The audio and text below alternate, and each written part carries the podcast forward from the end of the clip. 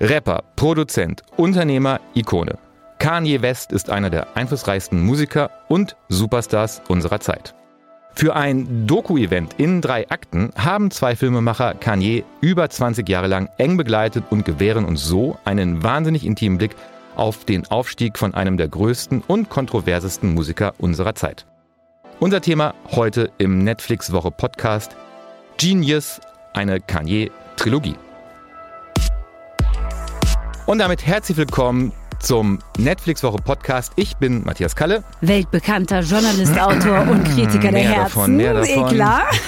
Und mir gegenüber hat eine Testfall Moderatorin, Podcasterin, Popkultur-Junkie, kennt jeden, der schon mal an einem Tonstudio vorbeigegangen ist und meine aller, allerliebste Podcast-Partnerin. Sagst du immer so schön. Und wir sind natürlich äh, wieder nicht alleine. Wir haben heute gleich zwei GästInnen hier im Studio. Zum einen die wunderbare Joy Denalane ist da, Sängerin aus Berlin. Ähm, ich will gar nicht sagen, wie lange wir dich schon lieben, aber wirklich sehr lange lieben wir dich schon, liebe Joy. Und ähm, letztes Jahr kam dein fünftes Studioalbum raus. Das hört auf den Namen Let Yourself Be Loved und das kam, Achtung, ich gebe jetzt so einen kleinen Trommelwirbel hier auf meinem Tisch, ja, beim legendären amerikanischen Label Motown raus. Schön, dass du da bist, liebe Joy. Vielen Dank, ich freue mich sehr. Wir uns auch.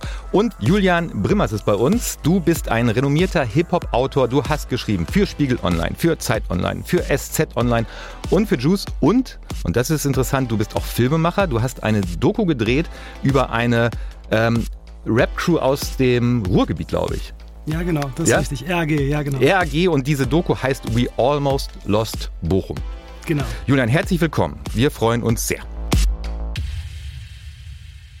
So, Leute, bevor wir jetzt äh, ganz kurz darüber reden, worum es in dieser ähm, Doku-Trilogie geht, wollte ich mal abfragen, wie denn so die Befindlichkeiten sind bei euch beiden, ja? Und auch bei dir, lieber Matthias, ja? oder ich? Ich bin ja nur der Moderator. Naja, Moment, aber du bist ja hier auch als Experte. Also ganz kurz, was ist denn eure Beziehung zu Kanye West? Also was habt ihr da so für ein, für ein, für ein Verhältnis zu dem? Wie steht ihr dem gegenüber? Also Kanye West ist mir das erste Mal begegnet, tatsächlich so in den Nullerjahren. Ich war in der Zeit wahnsinnig viel in New York und habe viel gearbeitet, auch mit Leuten aus den USA. Es gab eine ganz bekannte Figur, die vielleicht dem einen oder anderen hier am Tisch bekannt ist. Ramus heißt er.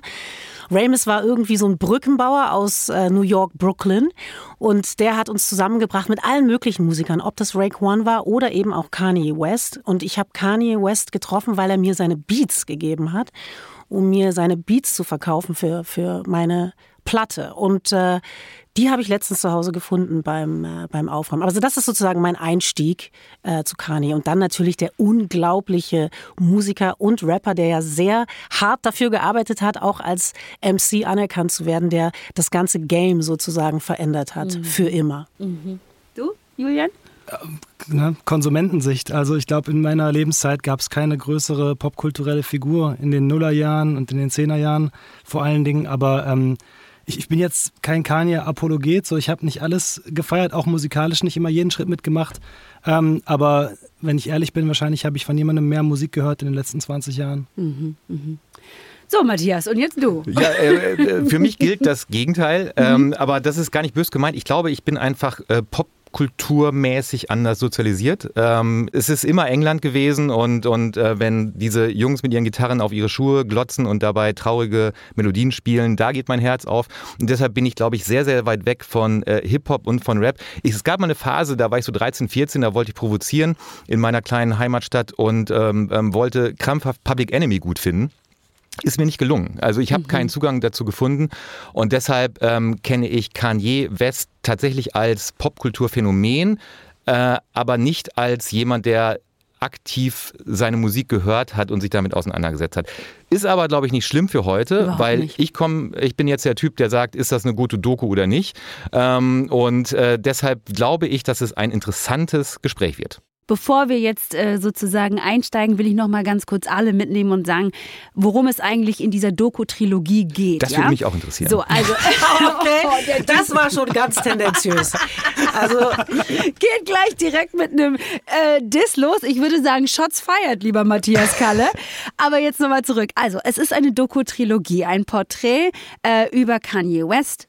Produzent, Rapper, Designer, also ähm, Fashion Designer, äh, globaler Superstar.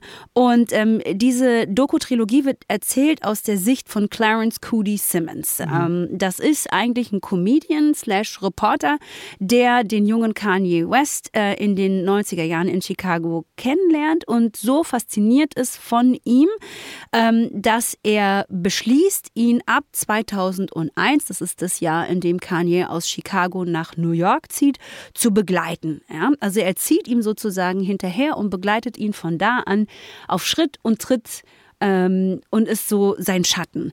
So, Kanye hat das College abgebrochen. Er hat für Jay-Z produziert auf dem wirklich ähm, grandiosen Album Blueprint, was das sei mir erlaubt, in meinen Top 5 Alben aller Zeiten ist und mhm. ähm, kämpft aber danach darum, nicht nur als Produzent wahrgenommen zu werden, sondern auch als Rapper. Ähm, Kudi ist dann dabei, wie Kanye sich da sozusagen durchackert. Er begleitet ihn auf dieser Ochsentour. Er ist dabei, ähm, wenn es Absagen hagelt. Er ist dabei, wenn Kanyes Mutter Donda dann diejenige ist, die ihn wieder aufbaut. Er ist dabei bei den Aufnahmen im Tonstudio, bei Live-Performances.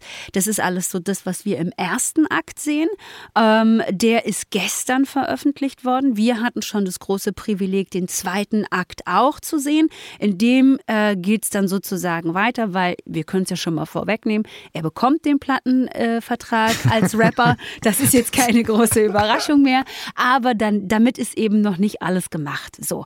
Ähm, es gibt drei Akte, ähm, die alle so ungefähr 90 Minuten sind und die erzählen also diesen Aufstieg vom unbekannten kleinen Produzenten aus Chicago zum weltbekannten, kontroversen Rapper mit Achtung, haltet euch fest, das hatte ich auch nicht mehr so richtig auf dem Schirm, 22 Grammy Awards. Mhm. Also 22 Stück.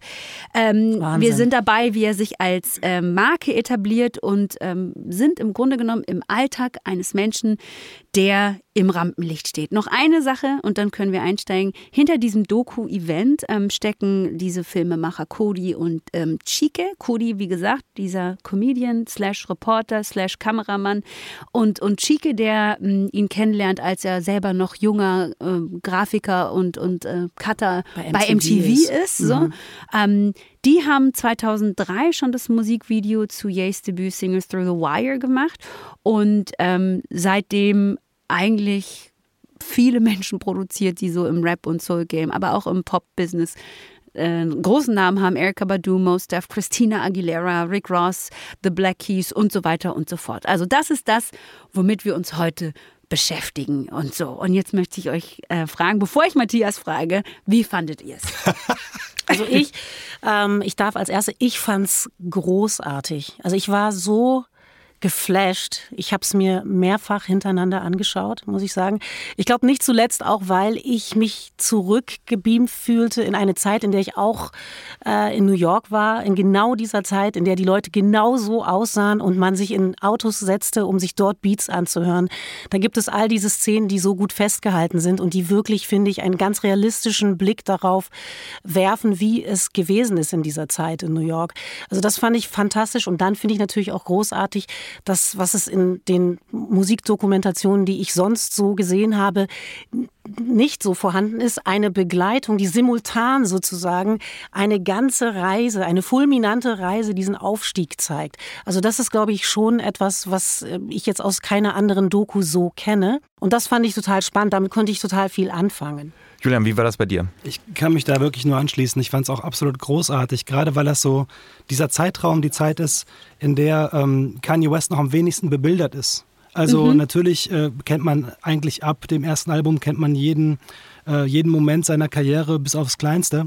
Und genau dieser Moment, wo ich auch tatsächlich persönlich viel darüber gelesen habe, ich habe auch mal einen, äh, einen, Artikel geschrieben über diese Chipmunk-Soul-Zeit, habe da mit fast allen äh, Produzenten der Ära eigentlich gesprochen, außer natürlich Kanye, weil mhm. als wenn der ans Telefon geht, aber ähm, äh, das ist unglaublich für mich, diese Idee, dass der so strugglen musste, um anerkannt zu werden Wahnsinn. als Künstler in der Zeit, wo er schon das halbe The Blueprint produziert hat. Mhm. Und diesen inneren, diese innere Zerrissenheit zu sehen von jemandem, der so die, die beste Zeit seines Lebens haben müsste, weil er ist ähm, so angekommen schon in jungen Jahren, Anfang 20, aber einfach gar nicht zufrieden ist, sondern der will viel, viel, viel, viel mehr. Das sagt er auch in der Doku. Mhm. Das fand ich unglaublich ähm, intim bebildert. Ja, finde ich auch total, diese, diese Zerrissenheit. Vielleicht noch mal ganz kurz der Vollständigkeit halber sei erwähnt. Ich habe das eingangs nur so nebenbei mehr oder weniger erlebt, äh, erwähnt, aber Cody ist tatsächlich im Grunde genommen mit so einer kleinen, mhm. mit so einem kleinen Camcorder dabei. Also diese Optik der ganzen Doku-Trilogie müssen wir uns in den ersten beiden Teilen zumindest wie bessere Home-Videos vorstellen. Mhm. Manchmal auch nicht bessere Home-Videos, manchmal auch nur Home-Videos. Ne? Hier ist es 4 zu 3, es ja. ist sehr körnig, es ist sehr gritty und es ist schlicht und ergreifend manchmal vom Ton nicht so gut. Ja, Natürlich hat genau. man sich Mühe gegeben, das dann in der Produktion hinterher alles ein bisschen auszugleichen, aber es sieht einfach so aus, als ob wir das alle hätten machen können. Mhm. Aber wir hätten es halt nicht machen können, weil wir diesen Zugang nicht hatten, weil wir diesen Zugriff nicht hatten, weil wir aber auch natürlich, das muss man halt schon nochmal sagen, ähm, auch dieses Vertrauensverhältnis dieser beiden mhm. natürlich äh, zu keinem Zeitpunkt irgendwie herstellen können. Das kann man nicht. Das sind zwei Jungs aus Chicago, die zusammen auf diese Reise gehen und sich im Grunde genommen blind vertrauen und diesen Zugang gewähren. Hartnett, wie hat es dir denn gefallen, was du gesehen hast? du meinst der Person, die hier komplett im äh, Kanye-Look äh, sitzt, ja? Ich möchte der Vollständigkeit halber erwähnen, dass ich ein Pullover aus ähm, äh, der Life of Pablo Merchandise-Reihe habe. Das ist auch ein Album von Kanye West. Ich habe Kanye, also Yeezys an. Äh, ich habe mir sehr viel Mühe gegeben, ich habe mich sehr gefreut. Und ich muss sagen, ich habe das ja letzte Woche gesehen. Ne? Mhm. Also wir haben das mhm. letzte Woche schon sehen ja. können. Und ähm, es gibt da, es, es, gab in der letzten Woche auch so ein Event in meinem Leben, da habe ich nämlich die Eröffnung der Berlinale moderiert und habe halt einfach einen Tag vorher Teil 2 dieser Doku mhm. gesehen gehabt. Das heißt, ich war erfüllt ja. von dieser, von diesem Geist von Kanye West. Mhm. Ich war erfüllt und inspiriert von dieser Attitüde, von diesem, von diesem, ähm, von dem Gedanken, dass nichts unmöglich ist. Ich bin da total gehypt in die Moderation der Berlinale gegangen. Und es war einfach, es ist nicht zusammengekommen. Ich habe in, meine, in meiner Garderobe ununterbrochen Kanye West gehört. Ich habe das gepumpt ohne Ende, auch in voller Lautstärke und hatte die beste Zeit meines Lebens. Also, ähm, ich als Fan, mhm. als äh, wirklicher Fan und vor allen Dingen auch als jemand, der diese Zeit, ähm, weil ich auch, glaube ich, älter bin als du, Julian, ähm, diese Zeit als ganz junge Musikreporterin mitbekommen habe. Also das waren sozusagen meine Anfänge mhm. auch als Musikjournalistin. Mhm. Und das war so das erste, was ich so professionell auch irgendwie begleitet habe, so ne. Ja. Und entsprechend habe ich diese Zeit auch noch sehr präsent und ich bin anders als du, ähm, eher wahrscheinlich wie Joy und wie Julian komplett im Hip-Hop mhm. sozialisiert, wirklich von klein auf. Wenn du sagst, ich habe keinen Zugang zu Public Enemy gefunden, mein älterer Bruder ist, glaube ich, drei Jahre lang in Solid Black mhm. rumgelaufen, als Hommage an ähm, alle von Public Enemy. Ja. So, das war der Look damals, ja. Das war der Look damals. Also so bin ich mhm. sozialisiert und entsprechend war das für mich ganz doll spannend und toll ähm, zu sehen, wer da alles mitmacht. Ich war aber auch kurz irritiert davon, weil ich so dachte, wow, jemand, der nicht so in der Materie steckt wie wir drei mhm. jetzt zum Beispiel, ne, was das mit dem macht. Weil steigen wir mal ein, gleich in den ersten Teil. Das geht los mit der Geburtstagsparty von Jermaine Dupri. Ja. So, ja. Ende der 90er Jahre. Wenn man jetzt nicht weiß, wer Jermaine Dupri ist und auch nicht nachvollziehen kann, was das dann wohl für eine Party ist, wer da alles mit dabei war und welche Rolle in diesem Gefüge dieser kleine Junge aus Chicago gespielt hat, der dann da mehr oder weniger völlig verschüchtert und gleichzeitig vor Selbstbewusstsein strotzend neben Mace steht, kann man ähm, das, glaube ich, nicht so richtig erfassen, was das alles bedeutet hat, wenn man das nicht weiß. Und dann dachte ich auch so, mh, hm, ob das einen dann wohl auch so mitnimmt, wie es mich natürlich von Sekunde 1 mitnimmt. Ja? Deshalb jetzt die Frage an dich, also hat es dich denn so mitgenommen? Naja, die Frage kannst du ja auch andersrum stellen, weil ähm, ich sitze ja zum Glück mit drei Menschen hier zusammen, die viel, viel mehr Ahnung und Wissen von der Materie haben als ich.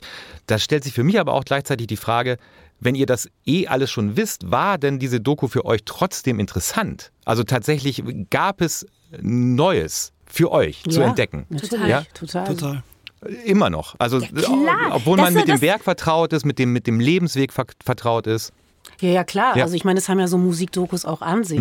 Und ich finde, ähm, glaube ich, äh, diese Frage, ob, ob man sozusagen ohne den musikalischen Zugang diese Doku gut gucken kann, stellt sich für mich nicht wirklich, weil ich kann mir auch Dokus anschauen über Bob Dylan, zu dem ich jetzt zum Beispiel eigentlich nicht primären Zugang habe. Ich kann mich aber da hineinversetzen, ich kann mich darauf einlassen, auf diese Reise. Und insofern finde ich es eigentlich einen falschen Ansatz zu sagen, man muss sozusagen Teil dieser Community sein oder irgendwie sich äh, affiliieren äh, und identifizieren mit, um zu verstehen, was da die Großartigkeit hinter dieser Doku ist. Ich finde einfach super spannend, dass wir dieses Zeitdokument haben. Das gibt es, wie gesagt, relativ selten. Also ich kenne zumindest keine andere Musikdoku, in der der Aufstieg eines Künstlers so minutiös mit, mit verfolgt wird, der dann auch tatsächlich diesen Sprung schafft. Das ist ja was irgendwie großartig ist, dass wir im Vorfeld schon wissen, wie, wie die Reise ausgehen wird äh, und auf dem Weg dahin die ganze Zeit versorgt werden mit Informationen, die wir bis dahin über diesen Künstler in dieser Form nicht hatten. Also eben dieser Struggle, eben dieser, dieser Wille zum Siegen, diese Willpower, die so unfassbar ist, ähm, die auch fast schon so ein bisschen manchmal wehtut, weil es gibt da Szenen, in denen er tatsächlich, also für die Augen der Zuschauer, ganz klar belächelt wird. Und selbst aus diesen Szenen zieht er noch das Positive raus, um an seinem Traum festzuhalten. Also das finde ich schon erstaunlich. Und dafür muss man kein Hip-Hop-Fan sein, finde ich. Zumal ja auch wirklich jeder, denke ich, äh, ein Bild von Kanye hat mittlerweile. Das ist ja so ein Fixpunkt. Jeder hat ungefähr eine Idee von ihm. Aber ähm, wenn man als Zuschauer da dranbleiben möchte, nur, okay, wie war der damals? Wie hat es sich entwickelt? Auch dieses Megalomanische, was war da schon drin? Diese Unsicherheit, die die ganze Zeit dabei ist. Das reicht voll, um durch die, um die Doku zu schauen und zu merken, ich sehe hier so eine Menschwerdung, so eine, so eine Starwerdung auch von einem Menschen, den ich äh, klar einsortiert habe. Und wie klar positioniere ich mich danach zu diesen Menschen. Aber natürlich vielleicht äh, bei, bei Joy und bei Hartnett und bei mir war es dann eher so, okay, da ist Memphis Bleak jetzt neben dem Wow oder Ja, oh also diesen, man kann den auf ähm, ganz vielen verschiedenen Ebenen kann man das gutieren, was da passiert. Ne? Aber äh, Ja. Oh mein Gott. Ich glaube auch, dass, dass bei allem, äh, was bei uns da so emotional mitschwingt und bei dir dann vielleicht nicht, Matthias, ist ja so das Ding, dass, äh, was ihr beiden auch schon gesagt habt, dass wir eine, eine Seite eines Menschen zu sehen bekommen, der, und das kann man, glaube ich, heutzutage nicht mehr über viele Menschen sagen, wirklich larger than life ist. Also das ist so, auch mit all den Dingen, die jetzt aktuell mit ihm passieren. Ne? Also jemand, der so sein, sein Privatleben auch ins Öffentliche trägt und so, das ist ja schon, und wie aber auch vor allen Dingen dann darauf reagiert wird, dass das Internet einfach komplett einmal durchdreht, wenn Kanye West irgendwas tweetet oder so. Ne? Ähm, also das ist schon interessant. Und da aber so ähm, ähm, Spuren des heutigen Kanye Wests, in dem Kanye West von vor 20 Jahren schon entdecken zu können, das war das, was mich so wirklich fasziniert hat. Es gibt eine Szene und ich glaube, die ist, ich weiß jetzt nicht mal, ob die im ersten oder im zweiten Teil ist. Da sitzt er so im Studio und ist mal wieder an so einem Punkt, an dem er absolut verzweifelt ist oder ich zumindest denke, er muss verzweifelt sein. Und dann geht er in so, eine, in so einen Monolog über, wo er dann so an diesem Mischpult sitzend irgendwie im Grunde genommen alle Dinge, auch alle problematischen, hochproblematischen Dinge, die er dann in den nächsten Jahren sagen wird, da schon im Kern anspielt. Also ich habe dem da so zugehört und dachte so, eigentlich war immer alles da. Alles war schon da. Also wenn er dann auch zum Beispiel im Zusammenhang mit anderen schwarzen Menschen über eine Sklavenmentalität spricht. So, ne? Und dann sagt, dass man ja seines eigenen Glückes Glückes Schmied, Schmied ist. und so. Und ich sitze dann so da und denke mir so, oh, da, da läuft es mir schon kalt den Rücken hinunter, weil da könnten wir jetzt richtig in die Diskussion gehen. Und das ist in meinen Augen Unsinn, was er da sagt. Aber das ist da schon gefallen. Aber auch so dieser unbedingte Wille und Glaube an das eigene Talent und so die, diese, diese eigene äh, Vorbestimmtheit. So, ne? Das ist mir vorbestimmt, dieser, die, dieser Star zu werden und so. Das ist alles schon da. Und das aus heutiger Sicht von 2022 eben zu sehen, das fand ich schon auch faszinierend. Und ich glaube, wie gesagt, es ist einfach eine Geschichte von Erfolg. Es ist eine Geschichte von ganz vielen Niederlagen. Und ähm, es ist die Geschichte von jemandem, der eine sehr eigenwillige Art hat, mit ähm, Zurückweisungen umzugehen. also ist doch schon so, ja, oder? Das, das, zählt ja erst schon zu den Niederlagen, die du ansprichst. Also mhm. diese Niederlagen hat man ja nie, die sieht man ja nicht bei ihm, ja. ähm, die er durchlitten hat, aber auch äh, wie er dann darauf reagiert hat, weil das alles hat eine ganz starke Unsicherheit, ja. finde ich, wie er da mhm. auf seine Helden teilweise zugeht, wie er Sachen einfordert, die ihm überhaupt nicht gegrantet werden. So, mhm. das ist schon spannend zu sehen, weil ähm, den Bereich, der wird ja eigentlich immer ausgeklammert. Ich finde es auch, ich finde es einfach unglaublich, dass es diese Doku gibt, weil jemand von dem Format, ein Star von dem Format, würde normalerweise sowas ja nicht, ähm, nicht freigeben 20 mhm. Jahre später. Ich weiß, er hat es auch versucht, nochmal irgendwie den, den Hebel davor zu schieben. Ich weiß nicht genau, aber. Äh, weiß auch immer nie, wie ernst sowas wirklich genau. gemeint ist. Bei ihm muss man noch dazu sagen. Mhm. Ne? Ja, aber genau das, also es ist Wahnsinn, dass man das so in dieser Fülle an Material sehen kann, wie unsicher und wie lang dieser Prozess war, um so dieser dieser, dieser Star mit Umf, sagt seine Mutter, glaube ich. Du musst, you gotta have some Umf to it. Ja. Ich glaube, zur Einordnung, ähm, soweit ich weiß, 400 Stunden Material gab es und, und es wurde dann runtergeschnitten auf, auf, auf, auf viereinhalb, mhm. die es dann äh, insgesamt sind. Ähm, gibt, es, gibt es spezielle Szenen, ähm, ähm äh, Joy, die dich wirklich sehr, sehr berührt haben und fasziniert haben? Gibt es da eine, die du, die du vielleicht rausstellen kannst? Du sagtest gerade, äh, du, du sprachst gerade von seiner Mutter. Ich finde, die Mutter spielt eine ganz interessante, zentrale Rolle in seinem Leben und ich glaube, dass sie dann auch in seinem späteren Leben durch ihren Tod ähm, nochmal was ausgelöst hat. Ich glaube, sie war eine unglaubliche Stütze und sie hat ihn aufgebaut. Und was ich faszinierend finde, selbst als Mutter auch sprechend, ist diese, zumindest das, was, das was ist das, was wir zu sehen kriegen, dieses Aufbauen, dieses bedingungslose, liebevolle Glauben an das eigene Kind. Und das fand ich schon erstaunlich, wie sie da mit ihm sitzt. Äh, er geht zu ihr nach Hause mit seinen Homies. Ähm, er kommt gerade aus so einer Situation, da wurde er gedisst von einem seiner äh, Produzenten, die ihn mit aufgebaut haben. Shytown.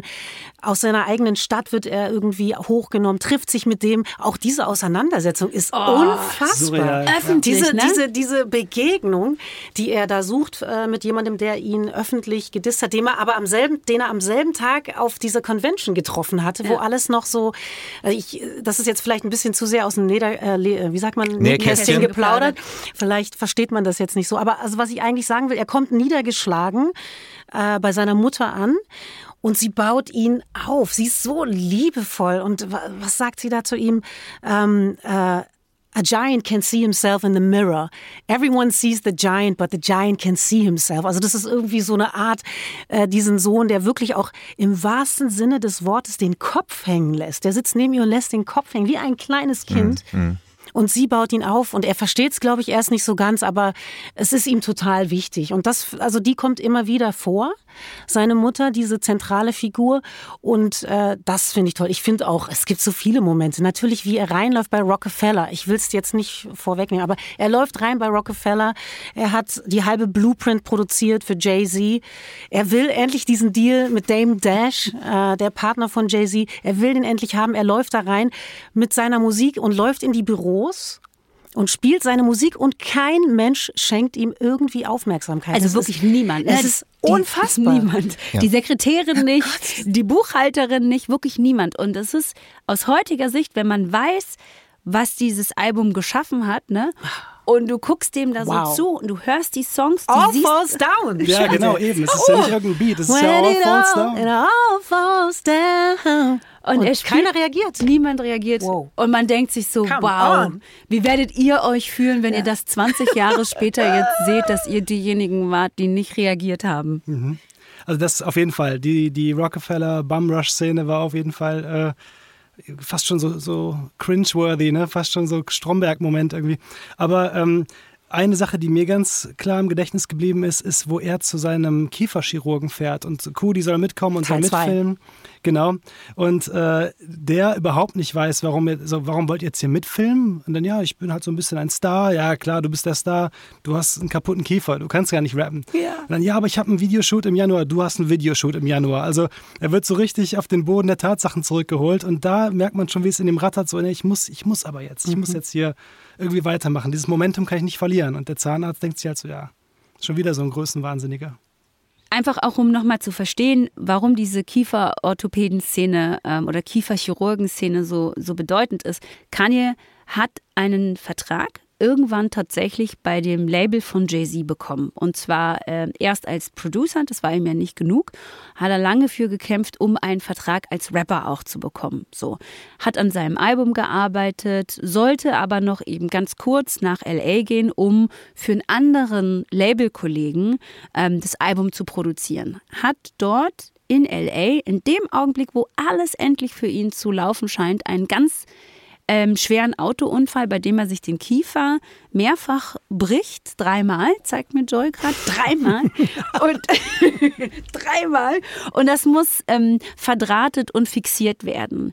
Ähm, der Mann ist aber natürlich so besessen, dass er aus dem Krankenbett heraus einen Song schreibt und produziert, in dem er genau diese Situation verarbeitet. Und dann komme ich nämlich gleich auf meine absolute Lieblingsszene, wo ich wirklich fast geweint habe, zu sprechen. Also er aus dem Krankenbett heraus schreibt er einen Song, ähm, in dem er diese äh, Erfahrung verarbeitet, through the wire, durch den Draht.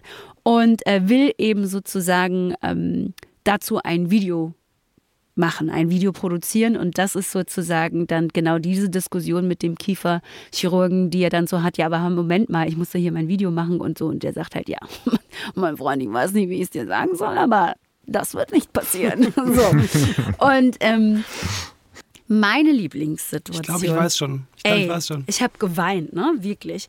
Ähm, er hat also äh, die Arbeit wieder angefangen. Er hat angefangen, äh, wieder Sachen zu produzieren, Sachen zu schreiben, hat er im Grunde genommen nie wirklich aufgehört. Und merkt aber schon, dass es auf Seiten seiner Plattenfirma ähm, Bedenken gibt. Also sie reagieren alle sehr reserviert auf ihn und so. Er hat natürlich weitergearbeitet, weiter produziert und so. Und nichts passiert so richtig. Nach diesem Autounfall äh, stockt das alles sehr so. Und was er dann macht, ist, er hat diesen Song Through the Wire durch den Draht äh, im Krankenbett noch äh, produziert und hat dann gesagt, das wird meine erste Single und dafür drehen wir eben doch dieses Video und das wird größtenteils aus meinem Struggle nach diesem Autounfall bestehen, aber auch aus Snippets von Menschen, die auf diesen Song reagieren. So. Und dann geht er ins Studio und spielt diesen Song Pharrell Williams vor. Der zu dem Zeitpunkt als Teil Hier der brechen gerade alle zusammen übrigens im Studio. Der, zum Teil, der zu, damals schon als Teil der Neptunes ähm, einen Schritt, einen großen Schritt weiter war als, ähm, als äh, Kanye selber. Und Pharrell Williams hört ihm so zu und kann im Grunde gar, genommen gar nicht fassen, was er da hört. Er ist der Einzige, das muss man noch dazu sagen, wirklich der Einzige, der sofort versteht, worum es da geht, Ja. sofort versteht, was er da für einen Mann vor sich hat, sofort versteht, was das eigentlich bedeutet und seine Reaktion, weil ihm einfach nicht mehr einfällt, was er sagen soll, ist die, dass er erstmal aus dem Studio rausrennt, einen kurzen Augenblick braucht, um sich zu fangen, zurückkommt und ihm sagt, du bist der Größte aller Zeiten. Das weiß ich. Das weiß ich. Und er gibt ihm so ganz liebevolles Feedback. Und für mich war das, glaube ich, die schönste Szene. Und ich werde gerade wieder emotional, wenn Die ich so darüber rede, weil es halt so schön war. Und das muss ich in der Deutlichkeit auch sagen, zwei schwarze Männer in so liebevoller Interaktion zu sehen. Also in so einer wohlwollenden, äh, äh, aufbauenden, unterstützenden Interaktion zu sehen, weil das ja was ist, was vorher eben nicht so oft gekommen war. Und da freut man sich richtig, wenn dieses Feedback kommt. Aber da war ich das Hammer. Eine kann man noch Szene. hinzufügen mit Mos Def. Ja. Es gibt diese eine Szene noch mit Mos Def, Ja. wo er auf einem Raucus-Abend vielleicht, das ist das andere Label, Raucus, wo er eigentlich hätte gesigned werden wollen. Da standen die Sterne auch gar nicht so schlecht. Der eine Chef A&R war totaler Fan, hat es aber dann nicht durchgekriegt, war aber dann mit Mos Def und Talib Kweli auf einer Show. Die sind dann im Backstage nach der Show und er fängt an zu rappen. Und da merkt man schon irgendwie diese Mischung aus Wahnsinn und Begabung. Und der Rapper Mos Def, der zu der Zeit viel bedeutender ist als Kanye, logischerweise, sitzt neben ihm, die rappen zusammen Song. Und Mos Def merkt in dem Moment, in dem Kanye performt, was da eigentlich für eine kraftvolle Musikerseele neben ihm sitzt. Und du spürst schon, er weiß, okay, this is, this is different.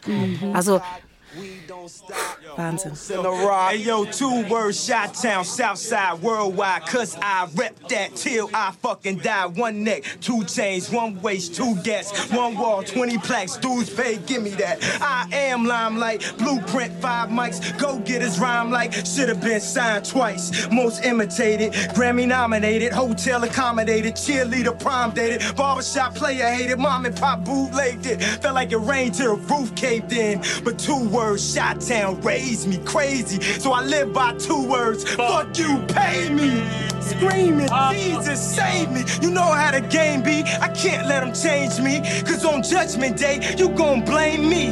Look, God, it's the same me. Basically, no, now we get racially profiled, cuffed up and hosed down, pimped up and hold down. Plus, I got a whole city to hold down. From the bottom, so the top's the only place to go now. Hey, yo. Oh, that's, that's me and K West. Oh shit.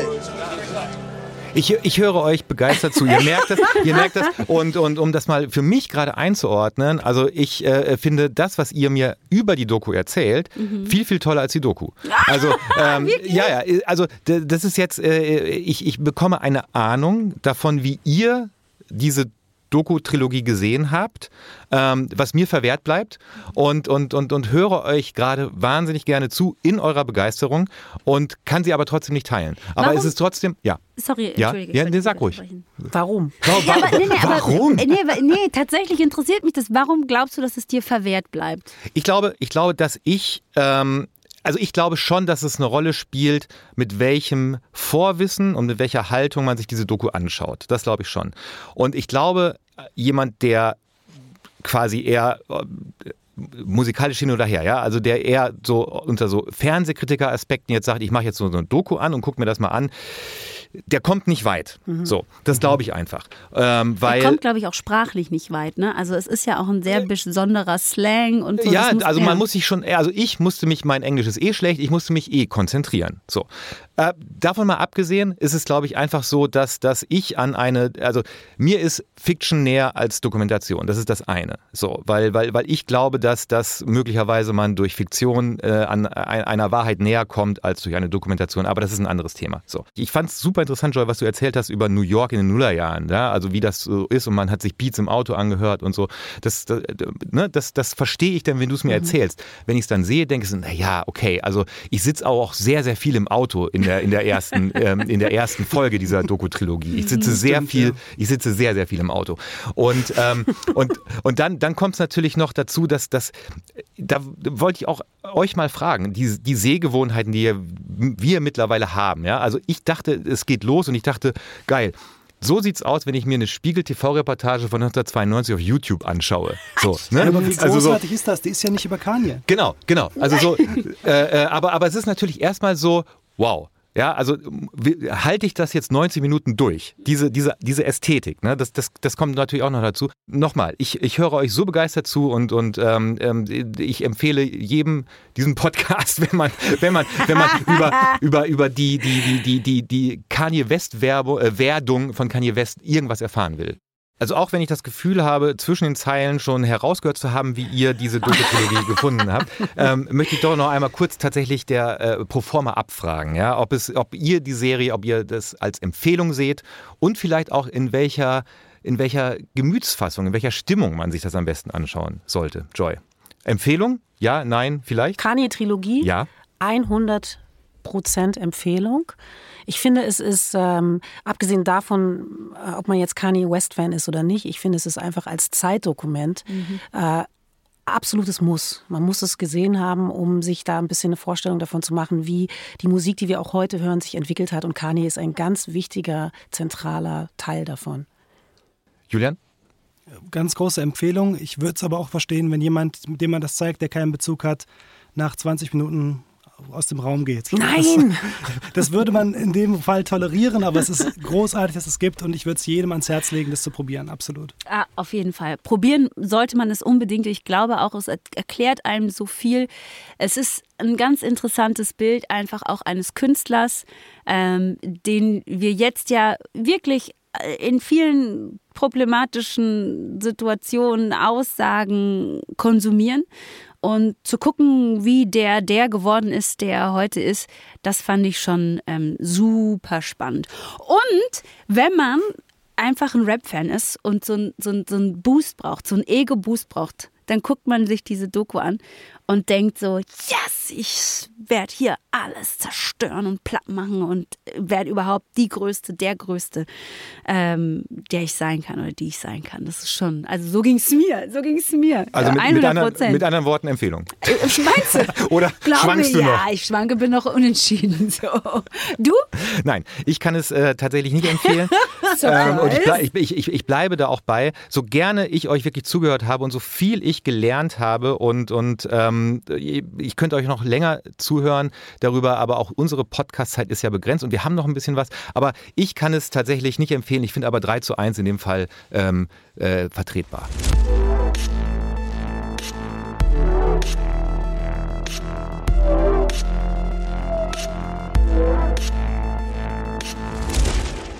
Das Gute ist ja, Matthias, du hast schon richtig gesagt, das ist natürlich nicht das Einzige gewesen, was wir in dieser Woche geguckt haben, sondern wir haben ja sonst noch viele Sachen geschaut. Ähm, Julian, was hast du denn noch sonst geguckt, außer der Kani-Trilogie? Nur ganz hochkulturelle Dinge und äh, irgendwo zwischendrin die hervorragende Musiksendung Selling Sunset. Musiksendung. Unter dem Aspekt der Musiksendung ist Selling Sunset eine, eine großartige Scripted Reality, würde ich sagen. Ähm, spielt im, im Valley. Matthias, du bist doch. Äh, Das spielt im Valley. spielt so auch im, viel im Valley. Es geht sehr viel um. Es ist äh, die, die Oppenheim Group, also Ja. eine, eine, ähm, eine Firma von äh, Real Estate Agents. Makler? Ähm, Mhm. Makler, Maklerinnen vor allen Dingen, die dann diese großen Luxusvillen an den, an den Mann und an die Frau bringen wollen. Und viele auch im Valley davon, das kommt immer wieder vor. Und äh, ich weiß nicht, warum das so ist, aber ich glaube, dass äh, die sich überlegt haben, wir kaufen keine Musik dafür ein, sondern wir machen kurze Musikfetzen, die das Narrativ nach vorne bringen. Also immer wenn irgendwas Verrücktes passiert ist und irgendwer hat sich ganz schlimm benommen, dann kommt danach so ein I'm a bad, uh, uh, uh, so, so ein komischer, ja, Liebe ich. Und ich mein, man hätte mal vor allen Dingen auch die Handbewegung dazu sehen müssen, weil irgendwie habe ich das Gefühl, das Zitieren dieser, dieser, dieser, dieser ähm, Textzeilen funktioniert auch nur mit der okay, Genau. Handbewegung. Ja. Ja, aber es ist auf jeden Fall super unterhaltsam und, und Wahnsinn. Die haben so, so ganz äh, ungefilterte Emotionen, trotz dieser ganzen Scripted Reality, die es hundertprozentig ist.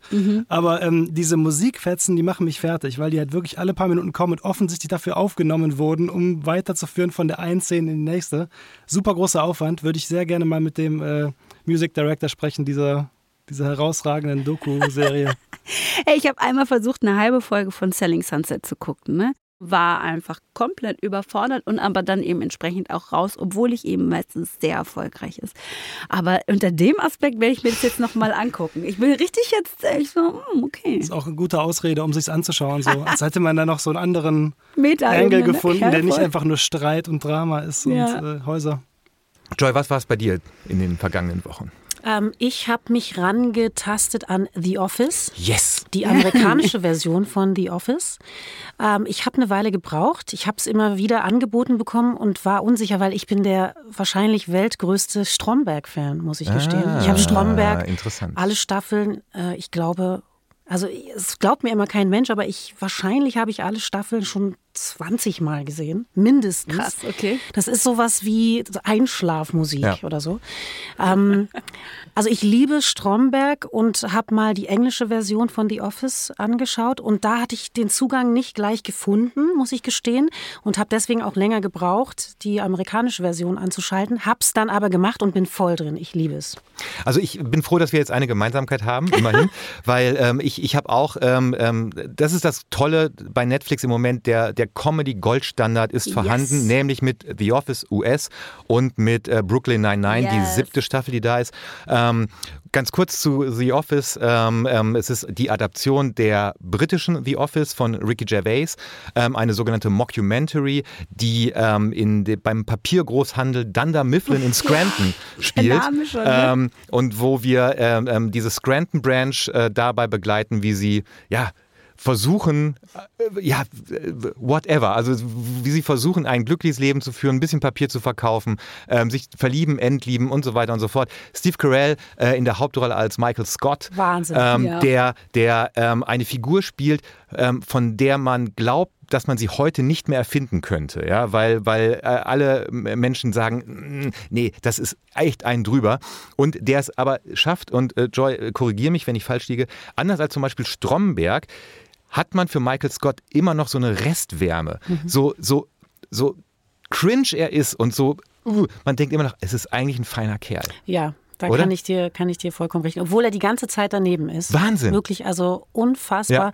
Und trotzdem hat er sowas, der ist so, ähm, wie sagt man, so hilflos. Also Ja. er, er weiß es einfach irgendwie Er nicht besser. genau. Und bei Stromberg weiß man eigentlich, der weiß es irgendwie Ja, ja, schon genau. besser und macht es trotzdem. Genau. Er ist das größere Arschloch. Er ist das größere Arsch. Und Michael Scott ist irgendwie, man will ihn immer nehmen und sagen, ach Junge, komm. So. Auch schon gefährlich, aber Ja. man, man mag ihn mehr Ja, vielleicht. Ja, Also The Office US, ich bin ganz bei dir und, und, und, und um den Rundumschlag äh, komplett zu machen, Brooklyn Nine-Nine, ähm, ein paar Jahre später als The Office, äh, ganz anders erzählt. Äh, es geht um ein fiktives Polizeirevier in Brooklyn, das 99. Revier.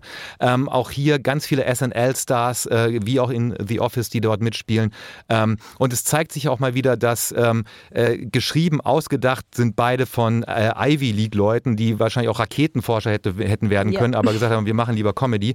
Und ähm, beide Serien zeigen zum einen auch, dass man in ein und derselben Folge brutal lustig sein kann, aber es gibt auch immer wieder so ganz zarte, fast zärtliche Momente, weil auch die Liebesgeschichten, die in beiden Serien erzählt werden, ähm, gehen einem echt ans Herz. und, und wie das gemacht wird, ist großartig und deshalb ähm, The Office, äh, Joy und ich sind einer Meinung, ich hau noch Brooklyn Nine-Nine damit zu. Ähm, hat nett. Und du, hattest du überhaupt noch Zeit, irgendwas anderes zu schauen? Ja, hatte ich. Captain Holt, übrigens ganz kurz möchte ich sagen, ist fast eine der coolsten, coolsten Natürlich. Seriencharaktere aller Ja, Zeiten. ja. Captain Holt und Rosa Diaz. Yes. So muss man noch dazu sagen. Ja, Absolut. ich bin, das Ding ist, ich sage euch, wie es ist. Ich tue mich sehr schwer mit meinem, mit meinem Tipp diese Woche, weil ich natürlich auch manchmal hart an meinem sehr kuratierten Image arbeite und so mich gerade hier als totale ne, Rap-Fan und so immer ein Ohr auf der Straße und so, ne, ich weiß, wie der Hase läuft, gerne so ähm, positioniere. Und dann muss ich aber zugeben, dass ich in der letzten Woche einer Serie zum Opfer gefallen bin, die im Grunde genommen nur ein Mühe über Rosamunde Pilcher ist. Die aber ganz toll ist, um das Gehirn leer laufen zu lassen. Das möchte ich sagen. Das ist der Grund, warum ich, Achtung, jetzt kommt's, süße Magnolien geguckt habe. Süße Magnolien, Sweet Magnolias, das ist jetzt die zweite Staffel rausgekommen. Es handelt von drei besten Freundinnen, nämlich Maddie, Helen und Dana Sue. Äh, und die wohnen in ähm, einem Ort, einem fiktiven Ort, der heißt Serenity Wow. und ist in South Carolina. Ja, also schon mal so, uff, ja, okay, gut. Und ähm, in dieser Kleinstadt kennt also jeder jeden, aber ähm, Maddie, Helen und Dana Sue sind im Grunde genommen so die Engel dieser Stadt. Und ähm, das Ganze basiert auf einer, ähm, auf einer äh, Buchreihe, von der es elf Teile gibt. Ja? Also wie gesagt, es ist wirklich so, dieser Rosamunde Pilcher-Vergleich ist gar nicht so weit weg. Ja? Es gibt äh, elf Teile von Cheryl Woods. Die erste Staffel ist ähm, 2020 rausgekommen, jetzt eben also die zweite. Und das Ding ist, alle Menschen in dieser Serie sagen immer das Richtige. Also die, wisst ihr, was ich meine?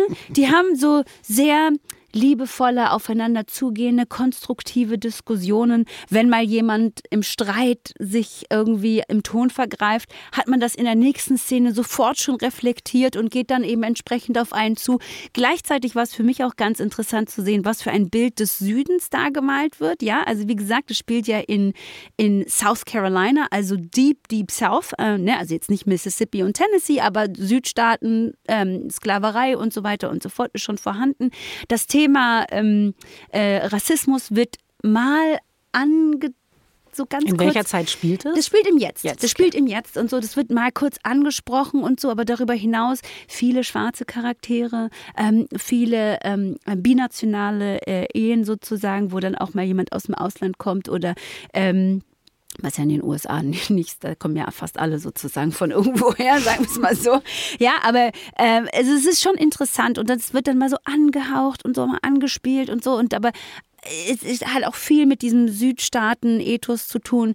Ähm, es sagt viel über das Frauenbild, das so ein sehr konservatives Frauenbild auf. Alle sind zutiefst religiös, ja. Die ähm, The Pastor ist eine schwarze Frau, die dann natürlich auch immer kluge Sachen aus der Bibel zitieren kann und so. Und du guckst es halt so an und denkst dir, das ist wie, ich gucke das wie ein Märchen im Grunde genommen.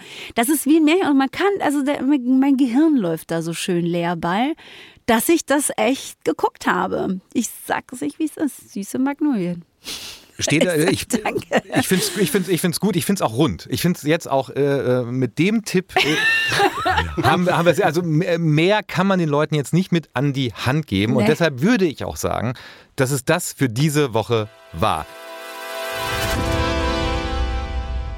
Wenn ihr wirklich, wenn ihr wirklich jetzt noch weitere Streaming-Tipps unter Hintergrundartikel braucht, dann findet ihr die natürlich auf netflixwoche.de. Und wenn ihr außer diesem Podcast auch wöchentlich noch informiert werden wollt über die Neuigkeiten aus dem Netflix-Universum, dann abonniert auch gerne dort den Newsletter. So, und wir sind ja jetzt gerade schon beim Thema Abonnieren, ne? Dann abonniert natürlich auch gerne diesen Podcast. Ähm, dann habt ihr uns immer sofort hörbereit. Und uns gibt es natürlich wo, Matthias? Ähm, überall, wo es Podcasts gibt. Genau. Und nächste Woche da sprechen wir über das Spin-off zur Wikinger-Serie Vikings, die mhm. da heißt Vikings, Vikings Valhalla. Valhalla. Und zum Glück haben wir auch dort einen Gast, nämlich den Historiker Richard Hemmer. Der hat auch einen Podcast, der da heißt Geschichten aus der Geschichte. Und der wird uns, glaube ich, sehr, sehr viel über die, ja, Authentizität äh, äh einer Wikinger-Serie erzählen können. Ich freue mich sehr. Ich habe mich auch sehr, sehr gefreut über Joy und über Julian. Ähm, es hat mir wirklich, auch wenn man es mir teilweise nicht angemerkt hat, Riesenspaß gemacht.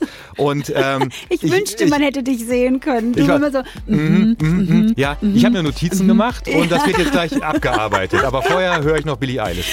Also, also, Ausgerechnet. Sorry, sorry, sorry. Nein, es, es, es, war mir, es war mir ein großes Vergnügen und ich hoffe, ihr kommt wieder, äh, weil ich glaube, mit euch kann man auch über alles andere außer Hip-Hop sprechen. Voll, auf jeden so. Fall. Von Danke, dass ihr da wart. Ja, vielen, vielen Dank, Dank Joy, vielen Dank, Danke Julian. Sehr, sehr Danke. So, und eine Sache noch, Leute. Netflix Woche ist eine Produktion von Netflix und ACB Stories. Unsere Producerin ist Isabel Wob. Die Redaktion hat Jens Thiele übernommen. Für den Ton war verantwortlich Heinrich, the one and only Mattes und für den Schnitt Marc Übel.